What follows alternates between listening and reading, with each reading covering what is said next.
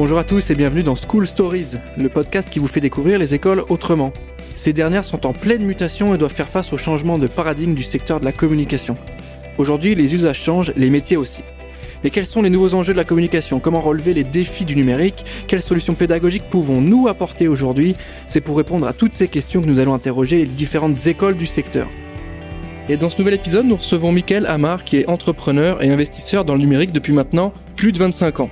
Ancien étudiant à l'ISG, Mickaël a créé, développé, vendu plusieurs sociétés dans le numérique. Aujourd'hui, Mickaël va tenter de nous expliquer les mécaniques et les leviers pour se lancer dans le numérique, pour entreprendre son business dans le numérique et surtout connaître les grandes erreurs à éviter. Merci Mickaël d'être avec nous aujourd'hui. Merci de me recevoir. Tu es un serial entrepreneur, on a vu que tu avais euh, monté pas mal d'entreprises, on sait que tu es passé dans certaines grandes boîtes aussi, on parle de Station F, tu es ambassadeur de la French Tech aussi, et euh, plein d'autres grands noms qui sont hyper intéressants de citer aujourd'hui. Et pour commencer, Michael, j'aimerais que tu m'expliques ce qu'est un bon entrepreneur dans le digital aujourd'hui. Comment on va réussir à se distinguer? Effectivement, je pense que le point que tu soulèves de se distinguer, c'est c'est une vraie question. Comme aujourd'hui, le, le savoir est partagé euh, sur YouTube, sur Quora ou sur SlideShare pour tout le monde. Comment tu fais pour être euh, meilleur que que ton concurrent qui a accès aux mêmes infos? Pour ça, je pense qu'il faut déjà que tu regardes quels sont tes attributs et tes skills naturels je vais dire. Donc, tu es très fort en tech, euh, tu es plutôt fort en business, euh, tu es bon en marketing. Euh. et en fait, tu dois essayer d'insister sur ce skill, de te perfectionner et d'être assez unique dans ton knowledge. Tu pourras compenser les sujets que tu connais pas en t'associant avec quelqu'un qui, qui aura assez dominante forte pour lui ou, ou en t'entourant avec des advisors même externes. Mais il faut que tu sois au taquet sur ton sujet. Donc ça, je pense que c'est une des grosses différenciations. De façon plus générique, dans le monde d'aujourd'hui, euh, il faut que tu sois toujours au courant de tout ce qui se passe. Donc, euh, qu'est-ce qu'a dit Elon Musk sur Clubhouse ce matin, par exemple? Voilà, ça, ça a trois heures. Si t'es pas au courant, t'es largué, t'es pas dans le truc. Et si t'as pas une opinion dessus aussi. Donc, il faut être au taquet sur le knowledge. Il faut avoir créé un vrai réseau. Idéalement, t'entourer de gens d'expérience. Pas pour faire du name dropping en disant un tel est advisor, mais euh, tu seras beaucoup plus costaud si tu t'es entouré d'autres entrepreneurs ou de gens qui sont dans le domaine que tu attaques avec ton marché. Et euh, je pense que le réseau à la fois de mentors slash advisor plus le réseau business c'est un élément fondamental en termes de différenciation parce qu'un jour tu voudrais solliciter pour lever des fonds, euh, pour quitter à embaucher quelqu'un, euh, parce que tu es coincé sur un contrat que tu as besoin de conseils. Et après, il y a la partie internationale. Il faut idéalement avoir connaître les codes de comment se passe le business aux US, comment il se passe en Chine, avoir créé un réseau d'une manière ou d'une autre internationale. C'est un élément hyper important aujourd'hui. Et quand tu nous parles de, de, de bien s'entourer, tu nous parles de, de quoi concrètement? Est-ce que tu penses à des business angels ou tu penses plutôt à des gens qui ont l'expérience, en tout cas peut-être la compétence que toi tu n'as pas sur tel sujet, et du coup tu t'entoures des bonnes personnes ou, ou c'est plus large que ça et ça a plutôt une notion de, de, de, de, collaboration, d'accompagnement? Je peux donner un exemple très concret. Donc moi quand je suis arrivé aux US, j'avais euh, 35 ans je crois. Euh, j'avais déjà monté une boîte, j'avais déjà vendu des boîtes. Donc dans l'absolu, je dis, ouais, je sais faire. Mais en fait, tu arrives dans un environnement complètement nouveau, tu connais pas les codes, tu connais pas la partie légale, tu connais pas comment tu recrutes, tu sais même pas comment il faut parler aux gens. Donc tout était nouveau, en fait. Que ce soit de la finance au produit, au management d'une boîte, euh, à des négos, à des levées de sous. Donc en fait, ce que j'ai fait, c'est que j'ai pris une dizaine de mentors. Donc ça paraît excessif, mais qui étaient tous sur les successful euh, CEO de boîte. Soit euh, il y en a un qui était un recruteur, mais ça m'a aidé plein de fois des gens qui sont très techno, mais ils m'ont challengé sur ma technique, ou ils m'ont fait des audits, mhm. ou des, euh, des VC, bah, qui m'ont aidé dans mes différentes étapes de levée de fonds. Et donc euh, ça, c'est un exemple assez tangible. C'est des gens à qui j'ai donné euh, 0,10% de capital de la boîte sur 4 ans, en fait, donc 0,4 en tout pour ceux qui vont continuer à m'aider. Et j'ai jamais regretté, en fait. Ne serait-ce que... Enfin, souvent quand tu es entrepreneur, le seul mec qui peut te comprendre, c'est un autre entrepreneur. Donc c'est vraiment important de... Tu vois, il y a des choses que je peux partager euh, ou chez toi euh, ou avec des potes et tu peux vraiment le faire avec quelqu'un qui est passé par les mêmes euh, mm. les mêmes soucis. Donc je pense que c'est euh, un énorme asset d'être entouré. Et c'est intéressant ce que tu nous racontes là, Michael, mais parce que souvent on a l'impression que l'entrepreneur qui réussit, c'est l'entrepreneur qui est solo, qui avance tout seul, qui s'arrête pas, etc., qui regarde pas à côté, sinon il perd son temps, il avance. Et là, on a le sentiment un peu que, en fait, ça c'est un peu une vision, c'est un peu une image qui est fausse, et qu'il faut savoir travailler avec des gens, rencontrer des gens, développer son réseau et l'exploiter au final. Bah, c'est un métier très euh, très lonely quand même entrepreneuriat. Enfin, c'est un métier. Euh, même si c'est des cofondateurs, parfois tu peux pas tout partager avec eux. moi j'ai eu de la chance, mais par exemple avec mon associé principal depuis 20 ans, euh, quand je suis down, lui il va bien, quand il est bien, je suis, je suis down, et donc on, on, rebondit l'un sur l'autre.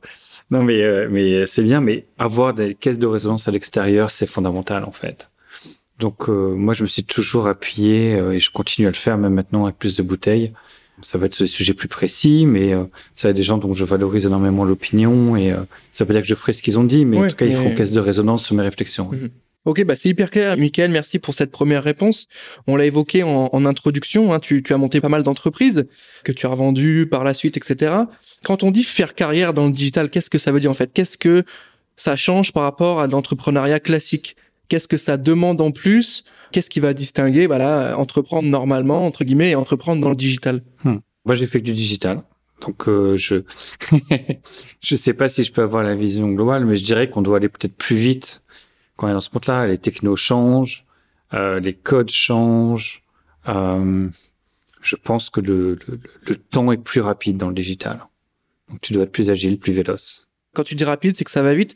Tu as le sentiment que c'est à cause des techs et des outils et qu'on est et qu'on est dépendant de ça et de leur évolution ou c'est plutôt euh, non justement les usages, les habitudes des gens? Non, et t'as les attentes des gens aussi. Tu vois, quand tu lèves de l'argent dans un business X, Y ou Z, ils ont peut-être pas, euh, ils ont peut-être pas pensé que tu vas faire une série A euh, six mois plus tard et une série B 18 mois plus tard et, et, que tu vas ouvrir forcément quatre pays tout de suite, etc. Donc le digital, ça reste encore un petit marché euh, à, à l'échelle des marchés mondiaux.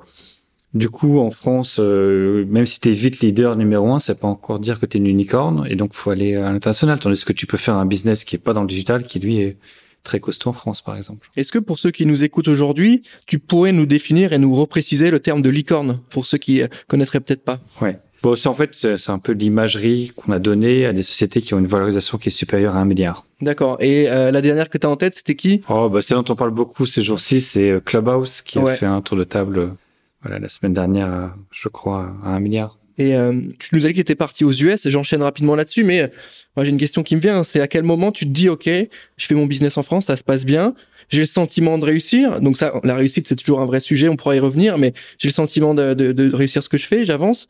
À quel moment tu dis, bah je pars faire des choses aux US? Qu'est-ce qui se passe à ce moment-là dans sa tête pour se dire, bah j'y vais, et puis on, on va se développer là-bas? Bah, Moi, donc j'avais créé euh, trois boîtes entre 94, 2000 et 2005. Je les ai fusionnées et vendues en 2007.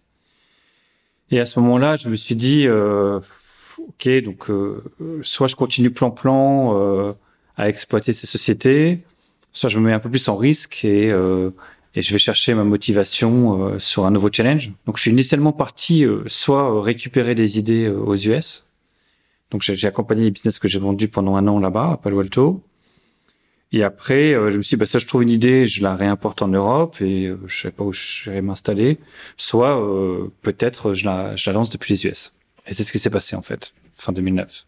Et tu as évoqué le concept hein, de risque, hein, tu viens de le dire, le, fameux mot-clé, un risque, qui est euh, à la base de la vie d'entrepreneur, qui est là tous les jours. Comment toi tu te confrontes au risque? Comment tu t'es confronté au risque? Parce qu'on a beaucoup l'image de l'entrepreneur, c'est quelqu'un qui avance, comme j'ai dit, qui se lance et qui bêtement, on le mettrait en opposition à ceux qui réfléchissent, à ceux qui regardent, etc. La notion de risque dans l'entrepreneuriat, comment tu l'évalues? Est-ce que toi, elle t'a impacté? Est-ce que tu as vraiment fait un gros travail en amont? Ou c'était en même temps que tu te lançais? J'aimerais que tu me parles un petit peu du risque. C'est fondamental, donc je vais te donner plusieurs exemples. Le premier, c'est mon premier risque, c'est créer ma première boîte. Mais ok, j'étais étudiant première année à l'ISG. Mon risque, c'était quoi? Euh, J'avais mon studio sixième étage sans ascenseur. pas grand-chose à perdre. Donc en fait, j'ai pas un gros risque, si c'est qu'on se fout de ma gueule, parce que dire tu vas créer une boîte sur Internet à 94, les gens se foutent de ta gueule. Mais à part ça, j'ai pas un risque énorme, j'ai pas un train de vie, euh, pas de famille, etc. Donc oui, j'ai pris mon risque, mais d'été, euh, j'étais plus dans l'excitation, l'aventure. Euh, je pensais pas forcément à faire de l'argent, mais Internet c'était rigolo et monter ça avec un pote c'était sympa. Donc ça c'était une notion de risque. Deuxième notion de risque, c'est quand j'ai levé avec des gens parce que en 2000, j'ai fait une société où on a levé 2 millions d'euros avec des business angels. Là, j'étais un peu responsable en fait. J'étais parti sur une idée un peu euh, un peu abracadabrantesque et d'être redevable en fait de devoir de l'argent à des gens. J'étais pas encore pas hyper à l'aise. C'était quand même en 2000, hein, donc on n'est pas dans le mindset d'aujourd'hui. Hmm. Donc c'est un premier risque. Ouais, c'était pas encore Startup Nation et tout ce qui va avec quoi. Non, clairement pas. Ensuite, mon risque, c'est effectivement de partir aux US. Mais là, bah, j'avais pris un peu d'argent. J'ai l'impression que j'avais fait une belle histoire. Dernière société qu'on avait montée était devenue la plus grosse agence indépendante en, digital marketing euh, en France. Et il nous fallait un... Quand à cette adrénaline-là, il faut, il faut un challenge. Et je me suis dit, bon, bah, je pars un an, mon risque, il est, il est mesuré. Après, j'ai tenté de monter une grosse société là-bas. On a levé beaucoup d'argent. Le risque que tu prends, c'est est-ce que tu vas supporter la pression qu'on te met et que tu te mets?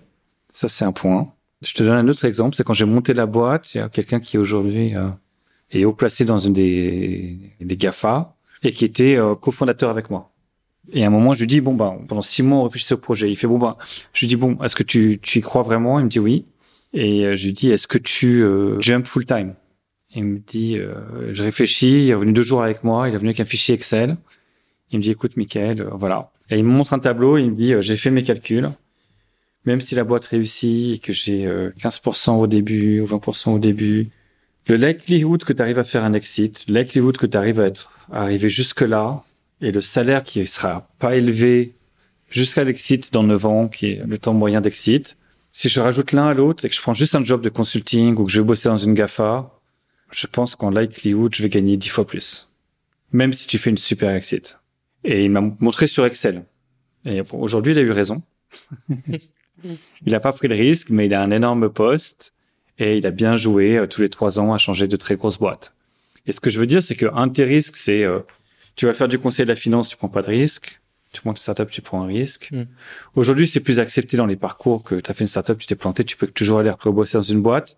À l'époque, c'était pas bien vu. Quand tu ratais un truc, t'étais voilà, c'était pas bien vu. Donc le risque, c'était ça, c'était un d'être entrepreneur. Aujourd'hui, c'est un des risques que tu as. Je fais une intervention la semaine dernière là-dessus à Station F, c'est est-ce que tu lèves ou est-ce que tu lèves pas? Moi, je pense que le risque, c'est de lever. Parce que si, quelles sont tes probabilités? Euh, Je je peux pas faire le raisonnement entier là, mais je pense que c'est plus facile de vendre une boîte à 7 millions qu'une boîte à 30 millions. Mais si tu as levé, pour récupérer autant que tu récupères, euh, enfin, pour récupérer 7 millions et demi, il mm. faut que tu la vendes à 30 millions. Et ça t'a pris 9 ans. Et en France, il y a combien de deals à 30 millions qui se font par an? Pas beaucoup. Par contre, il y en a combien à 7 millions et demi? Mm pas mal. Toutes les semaines. Donc euh, ça aussi, c'est une notion de risque. C'est euh, est-ce que je veux faire l'unicorne? J'y crois à fond. Euh, je vais être dans les 1% des boîtes qui font un carton. Ou au contraire, je suis réaliste. je mesure mes ambitions, mais en même temps, je veux quelque chose de significatif. Bah là, je prends moins de risques en fait en ne levant pas d'argent. Tu me parles de levée de fonds, etc. Et ça me permet de rebondir sur ma, ma question d'après. C'est une fois qu'on a eu la bonne idée, une fois qu'on a lancé le projet, ça prend on se développe, on commence à faire de l'argent, c'est hyper cool. Ça, c'est le quotidien de pas mal d'entrepreneurs en vérité. Les ventes sont bonnes, etc. Ça se passe bien. Mais si quelqu'un, la team dans l'équipe et au global a le projet bah, de se développer encore plus, plus rapidement, de croître, qu'est-ce qu'on fait justement? Est-ce que euh, tu as des conseils là-dessus? Tu nous as dit qu'il fallait regarder si on levait ou pas. Est-ce qu'on pivote? Est-ce qu'on euh, on fait un partenariat? Est-ce qu'on on se fait racheter, etc. Comment on fait? Alors, il y a, tous les scénarios, bien sûr évoqués. Maintenant, imaginons, et, et c'est pas le plus courant. Hein, je je pense que en France, euh, je dis pas une bêtise si euh, peut-être 10% des startups qui sont créées il y a trois ans sont rentables. Ça, c'est des, tu vois, c'est des chiffres importants. Donc, euh, soit on a levé de l'argent en Friends and Family, soit il y a eu les prêts de la BPI, etc. Ça a aidé à, à se lancer et à, maintenir les coûts. Mais en pure rentabilité, il y a, très peu de boîtes qui y arrivent. Donc après, si tu y arrives, ou que tu es proche, ou alors même si t'es pas rentable, mais que tu as craqué le code pour les users, que tu sais que tu as 5 millions d'users, tu arrives à 10 millions d'users et que tu devrais trouver un moyen de les monétiser. Ou que euh, tu as ton SaaS, euh, t'es pas encore en rentabilité, mais euh, quand tu tires ton Excel, tout make sense et, ça grossit de mois en mois et tu vois que tu vas dans le bon chemin. Si tu connais ton coût d'acquisition, ton panier moyen, tu sais combien tu perds de clients euh, par an et que tu as tous ces métriques, bah, soit il te manque des sous pour accélérer, parce que non seulement tu as vu que chaque euro que tu dépenses en marketing est rentable, mais en plus, tu sais qu'il y a un marché assez grand pour que tu puisses dépenser des millions d'euros. Auquel cas, ben vas-y, étoffe ta team, dépense plus de marketing, fais grossir ta boîte et euh, on appelle ça un moonshot, quoi, va, le plus haut possible. Si t'as pas validé ça, ça veut dire que, imagine un scénario où t'as un investisseur qui te donne, voilà, tu penses que t'es bien dans ta boîte, il te donne 2 millions d'euros, et là tu te demandes, mais comment je vais les dépenser? Bah, en fait, si tu sais pas exactement avant d'avoir levé comment tu vas les dépenser, c'est que tu dois pas les lever. Si t'as pas la maturité de savoir quel est vraiment ton coût d'acquisition, quel est ton churn, quelle est ta stratégie commerciale, euh, comment t'embaucherais, quel type de profil t'embaucherais, bon, en fait, c'est que t'es pas assez mûr pour lever et que t'as peut-être pas besoin de lever aussi. Ça, c'est intéressant de souligner ça parce qu'on a l'impression que c'est le nouveau Graal, hein, notamment avec euh, des jeunes euh, diplômés qui sortent et qui se disent bah, je vais monter un projet, etc. et qui au final euh, sont dans cette volonté ultime de lever qui serait une fin en soi, alors qu'au final, bah, moyenne d'âge d'une startup 3 ans, etc. C'est assez intéressant ton retour là-dessus. Bah, tu n'y arrives pas en fait. Si ton objectif c'est de lever, lever c'est juste mettre de l'argent dans le jukebox pour jouer plus longtemps en fait. Mais lever c'est pas une finalité. Donc le problème c'est que les gens sont tellement focus à ce milestone là qu'ils voient pas après mais tu lèves, ok, dans quelles conditions? Si tu lèves, combien d'argent il te reste euh, quand tu auras vendu la boîte? Et dans combien de temps? Quand est-ce que tu devras peut-être relever Et à quelles conditions? Quels sont les milestones que tu dois atteindre pour pouvoir relever la prochaine fois Ou sinon, tu risques d'avoir une dévalorisation? Il y a tout ça à avoir en tête. Et c'est vrai que dans beaucoup d'entrepreneurs qu'on rencontre, euh, j'ai l'article dans les journaux, euh, j'ai levé 1, 2, 3 millions, j'ai réussi. Et en fait, non. Et puis surtout aujourd'hui on le voit beaucoup, hein, c'est avec euh, c'est c'est aussi ça, hein, mais c'est aussi avec des, des conditions de travail qui sont pas forcément dingues, euh, c'est euh, de l'argent dépensé un peu n'importe comment, etc. On a l'impression qu'il y a il y a des super belles réussites et d'un autre côté, on a l'impression qu'il y a des choses qui sont faites par principe. Hein, c'est parce qu'il faut les faire qu'on les fait, sans vraie ligne directrice et sans euh, sans cap. J'ai l'impression. Est-ce que euh, il faut une vision Ouais, c'est ça. Une vision. Déjà, pourquoi est-ce que tu es entrepreneur? Est-ce que c'est pour euh, l'aventure, côté glamour? Est-ce que c'est pour être ton propre boss? Est-ce que c'est pour gagner de l'argent? Et en fonction de ça, déjà, ton ton mindset est est, est différent faut vraiment voir la vision finale. C'est ok, si mon objectif c'est faire, euh, son objectif c'est de faire 10 millions d'euros dans 5 ans, ok, donc faut que tu arrives à monter une boîte qui fasse euh, tant de revenus, tant de résultats, ou qui est euh, tel milestone, et que tu levé tant d'argent à telle condition pour y arriver. Et en fait, tu as un tracker et tu vois où tu progresses tous les 6 mois, tous les... voilà, c'est mon goal final, comment je fais. Mais ça, personne, enfin, très peu de gens ont ça en tête. Et si tu avais un gros conseil pour les étudiants qui nous écoutent aujourd'hui, hein, parce que l'objectif de, de, de School Story, c'est d'accompagner les étudiants dans leur, dans leur aventure euh, à l'école et après, sur l'aspect euh, cap, vision, qu'est-ce que tu pourrais leur, leur donner comme conseil euh, qu'ils devraient garder en tête bah, C'est d'en donner un, en fait. Pas de se dire, je vais lancer une boîte parce que c'est drôle ou parce que je vais lever de l'argent mais euh, je vais lancer une boîte parce que je veux changer le monde ou parce que j'ai une conviction euh, sur l'impact et ce que je veux faire dans l'impact, euh, euh, ça va ça va y contribuer ou parce que je veux voilà, je veux faire 10 millions dans 5 ans. Et une fois que tu es clair avec tes objectifs, bah là tu fais une sorte de rétro-planning et, de rétro-action sur comment y arriver. Ouais. Mais là c'est au plus profond de soi-même en fait. Et du coup quand tu te check où t'en es, c'est vachement bien en fait. Parce que ou tes propres milestones ou les objectifs que tu t'es mis dans la boîte, c'est ton chemin de vie en fait que tu de, de, suivre en fait et de, de, voir comment tu te situes par rapport à ce que tu t'étais défini ou donné comme vision. Mais quand tu es jeune, c'est pas évident. C'est comme quand tu es en terminale, tu dois choisir quelle quelle école faire ou quelle formation faire. Euh, c'est pas facile de savoir ce qu'on veut, je le comprends, mais il faut pas rester avec une vision court-termiste parce qu'après on on n'est pas dans l'optimisation, on est dans le euh, voilà, j'ai fait ma levée, j'ai réussi. Hmm. Quel rapport, toi, tu, tu entretenais avec euh, le concept d'objectif? Parce qu'on a parlé de cap, de vision. Dans la vie d'un entrepreneur, il y a beaucoup d'objectifs, que ce soit des objectifs de vie, des objectifs business, des objectifs euh, de réseau. Comment, toi, tu te comportes? Est-ce que tes objectifs, euh, tu te donnes une manière de faire pour les, les réussir? Enfin, est-ce que cette notion d'objectif, elle est essentielle pour toi en tant qu'entrepreneur? Elle, elle est fondamentale. Et moi, je me suis, je suis pas un bon exemple là-dessus parce que je me suis réveillé sur le sujet très tard. Mais par exemple, le jour où j'ai dit, bon, truc, les articles dans les journaux, euh, les users, les références, euh, c'est mignon, mais ce qui compte, c'est au bout d'un moment, c'est euh, c'est de, de, vivre et il faut que je gagne de l'argent. Mm. Et le jour où je me suis dit, mais c'est tout con. Ok, maintenant, ma priorité, c'est de faire de l'argent. Et ben, dans mes négos, j'étais beaucoup plus strict. J'ai arrêté de prendre des clients juste pour avoir un logo de plus ou une référence. J'ai augmenté mes marges, j'ai baissé mes coûts et j'ai plus rien lâché en fait.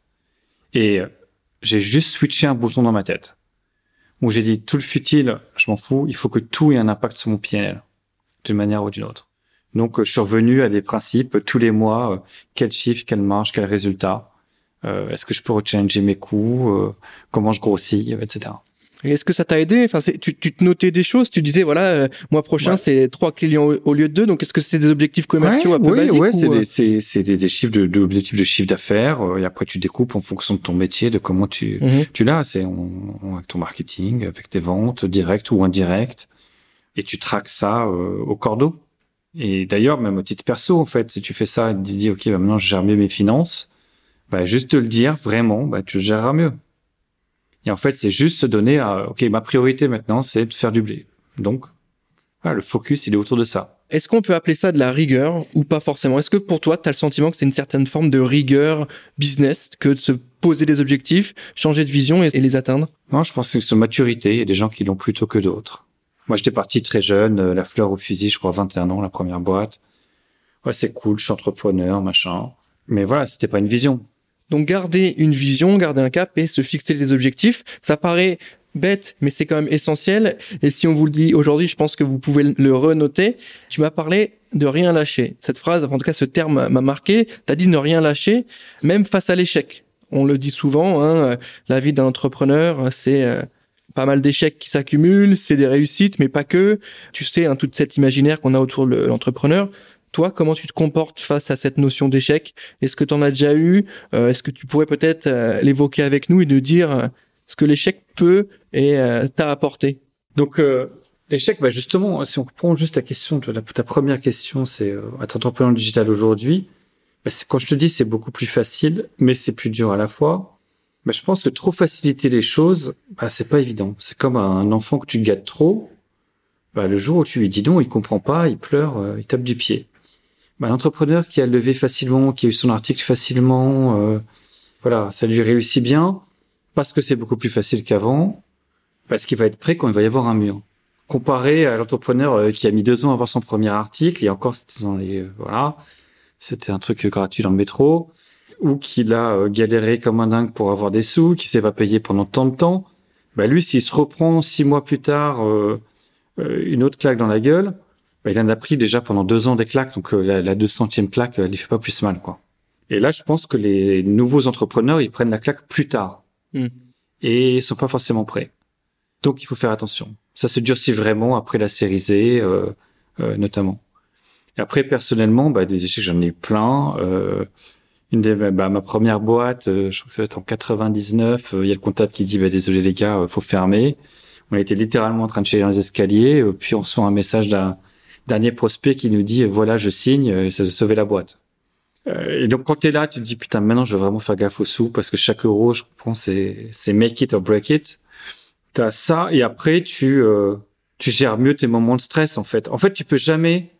Ce qui se passe quand t'as des échecs, c'est que tu peux jamais être super content quand un truc va super bien, et tu peux plus jamais être super down quand ça va vraiment mal.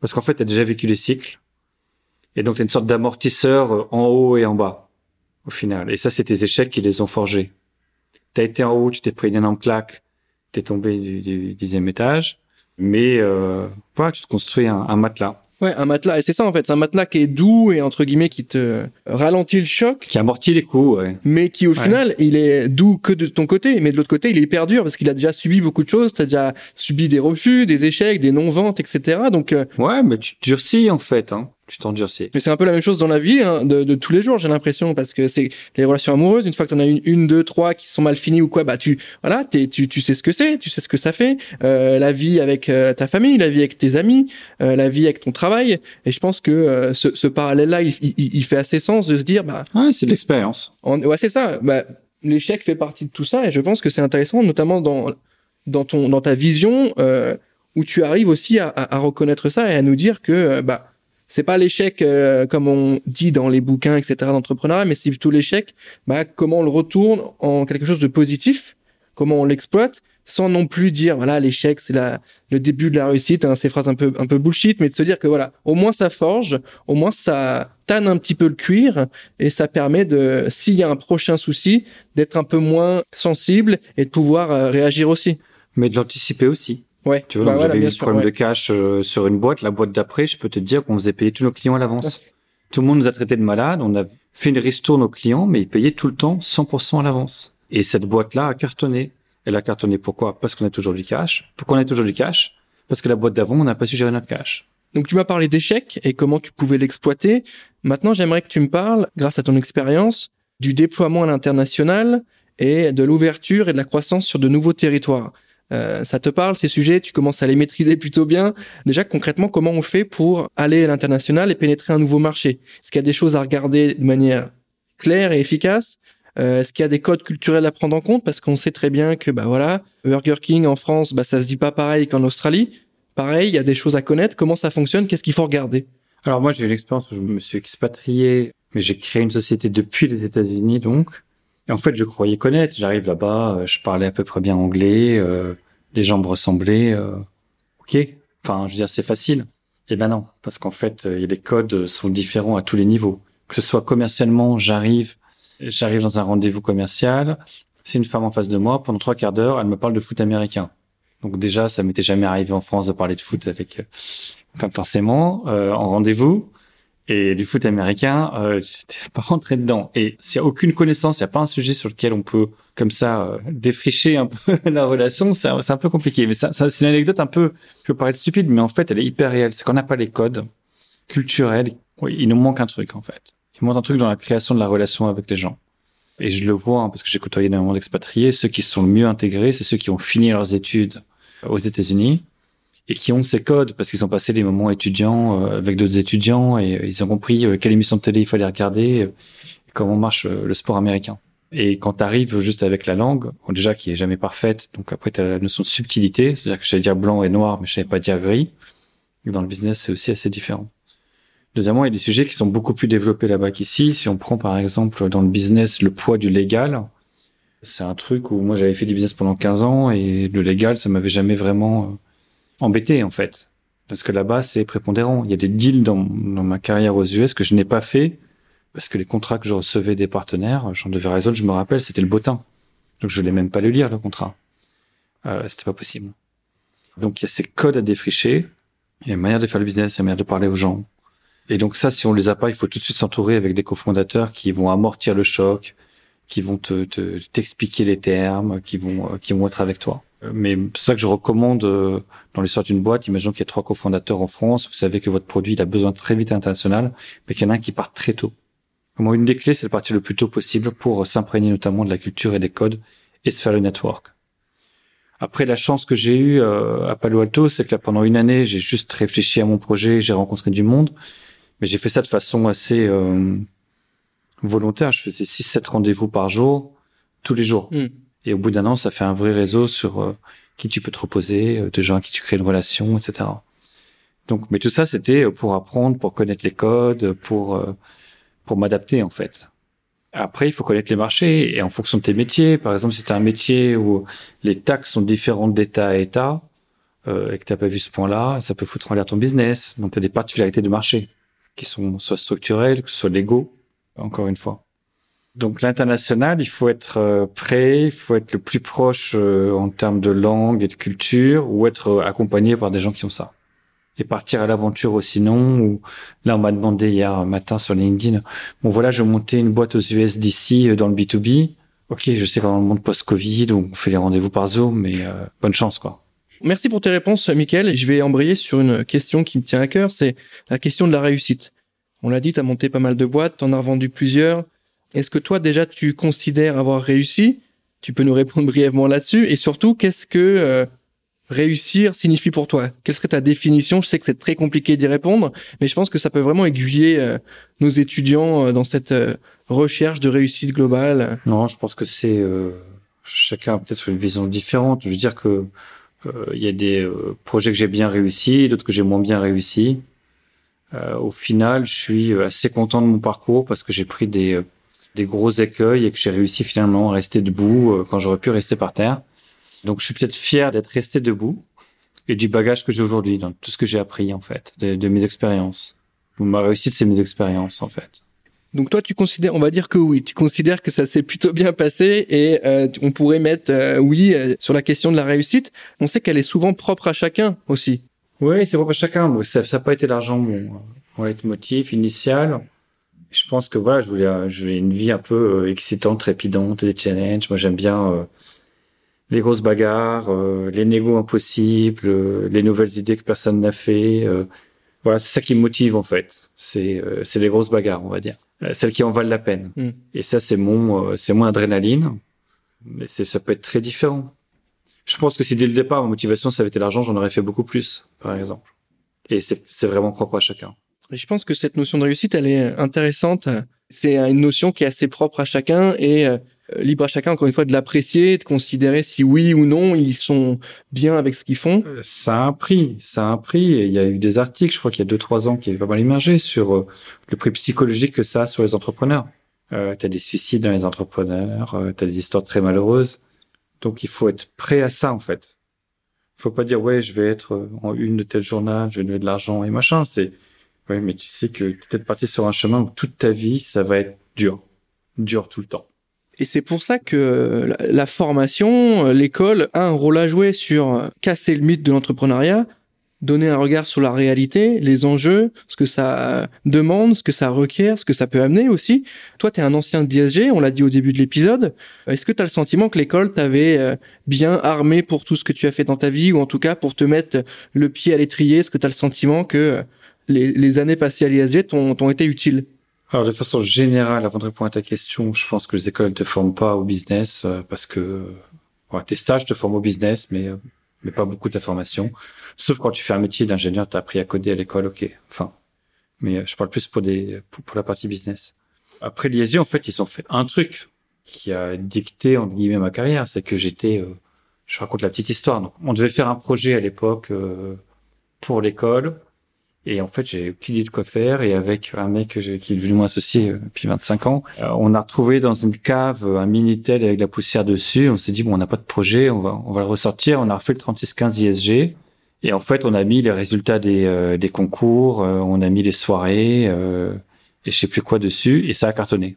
Et en fait, les Minitel, ce qui avait de beau à l'époque, c'est que tu facturais la minute, donc tu avais un vrai modèle économique. Et on s'est retrouvé avec une dizaine d'étudiants qui travaillaient pour nous dans notre assos, en fait. Donc on était un peu les stars euh, de l'école. Et au bout de six mois, tu as le directeur de l'école qui vient, qui fait écoutez, arrêtez vos conneries avec le Minitel. Il y a un truc qui s'appelle Internet. Je vous prends une Silicon Graphics. Ça doit être les, PC les plus puissants à l'époque. Pour ça, et on avait un ingénieur, Epita ou Epitech, full time. Ils nous ont dit, je veux que vous vous débrouillez, vous nous fassiez le premier site euh, d'école de commerce euh, en France. Et on a fait première version d'ISG.fr en 94.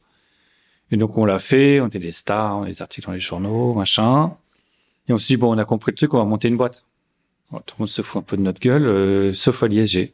L'ISG, ok, bon bah on vous donne votre chance, vous n'êtes pas obligé de venir en cours. On avait une dispense pour aller euh, en cours. Et notre stage, on a pu le faire dans notre boîte. Donc les six premiers mois, on n'était pas en cours, ou très peu. Il y a certains cours, notamment en finance, où j'aurais dû y aller. Et euh, en deuxième année, on a fait euh, notre stage, et même en troisième année. Donc en fait, on est honnêtement très peu allé à l'ISG. Mais l'ISG nous a donné notre opportunité de suivre un peu notre passion. Et ils ont vu qu'on était sérieux et que et qu'on voulait le faire. Et on a réussi à être diplômé en passant les concours en septembre, je sais plus quoi. Ouais, donc il y a eu de la part de l'école une vraie confiance et un vrai soutien aussi. C'est important de le, noter. Ouais, soutien. Soutien. Bah, ils nous ont mis des moyens au début. Euh, ils nous ont encouragés à chaque étape. Euh, ils ont même checké un peu comment on allait euh, et ils nous ont fait confiance en fait. Ils nous ont laissé nous lancer. Et je pense dans un autre type d'école à l'époque, tu pouvais pas être hors cadre en fait. Ouais. Tu n'aurais pas été diplômé si t'allais pas en cours. Ouais, tu n'aurais pas eu forcément la même euh, relation avec l'école, tu n'aurais pas forcément eu le même accompagnement. Ah oui, là on parlait au directeur toutes les semaines. Euh, tu vois, on était, on était bien. Qu'est-ce que ça dit du coup Ça dit une certaine proximité, ça dit une certaine confiance en ses étudiants. Ah, la débrouille en fait, tu vois je pense qu'ils encourageaient la débrouille et c'est quand même un, c'est quand même un des skills que tu dois, euh, que tu dois avoir le plus quand t'es, euh, quand t'es entrepreneur. En tout cas dans le business. Savoir se débrouiller, s'adapter, être agile, c'est, euh, c'est fondamental. Autonome. Ouais, on a le sentiment aussi qu'on parle d'impertinence dans le sens où on veut pas des profils classiques. Là, ce que tu me racontes, t'étais pas un profil classique. On a eu l'ISG l'année dernière en, en, format live JPO. On a parlé avec eux. On a vraiment eu le sentiment qu'il y avait une recherche de d'étudiants un peu singuliers avec une vraie euh, euh, un vrai profil, une vraie personnalité et pas forcément quelque chose d'hyper cadré euh, dans les dans les typologies d'étudiants qui arrivaient. Oui, bravo à eux parce qu'ils ont fait ça en 94. Et en 94, on savait pas ce que c'était qu'une start-up. Et j'ai le sentiment que toi, en tant qu'entrepreneur, tu, tu représentes assez bien l'image de l'école et euh, ce que l'école souhaite véhiculer aujourd'hui. Des gens qui font la différence et qui ont une certaine euh, singularité. Et on l'a vu encore aujourd'hui. Tu nous le prouves. L'ISG, entre guillemets, révélateur de talent. J'ai le sentiment que quand tu nous racontes ce qu'ils t'ont permis de faire, bah, en 94, qui plus est, hein, parce qu'aujourd'hui on parle de start-up, d'entrepreneuriat, c'est sexy, il y a pas de problème, il y a même des parcours entrepreneuriat. À l'époque, c'était plus compliqué, mais on a de ce que tu nous dis le sentiment qu'il y a une confiance qui a été donnée, un accord qui a été délivré, surtout un, soutien qui est essentiel hein, quand on se lance, surtout quand on est jeune sur ce type de projet-là. En tout cas, c'était un vrai plaisir, Michael, de t'avoir avec nous aujourd'hui euh, au micro de School Stories. Plaisir partagé. Merci de m'avoir reçu. On a vraiment beaucoup appris euh, sur les enjeux de l'entrepreneuriat, sur les enjeux du numérique, les possibilités que ça a amené, l'échec, la réussite les risques, qui sont vraiment des enjeux hyper importants. On arrive à la fin de ce nouvel épisode. Je vous donne rendez-vous sur le site de l'ISG. Je vous invite à consulter les cursus, les brochures de formation. Je rappelle aussi qu'on va organiser un live School Days avec l'ISG justement dans quelques semaines. Donc on vous invite à vous y connecter pour trouver toutes les infos sur l'école. Merci encore une fois à toi, Michael, et on se retrouve très vite pour le prochain épisode. À bientôt.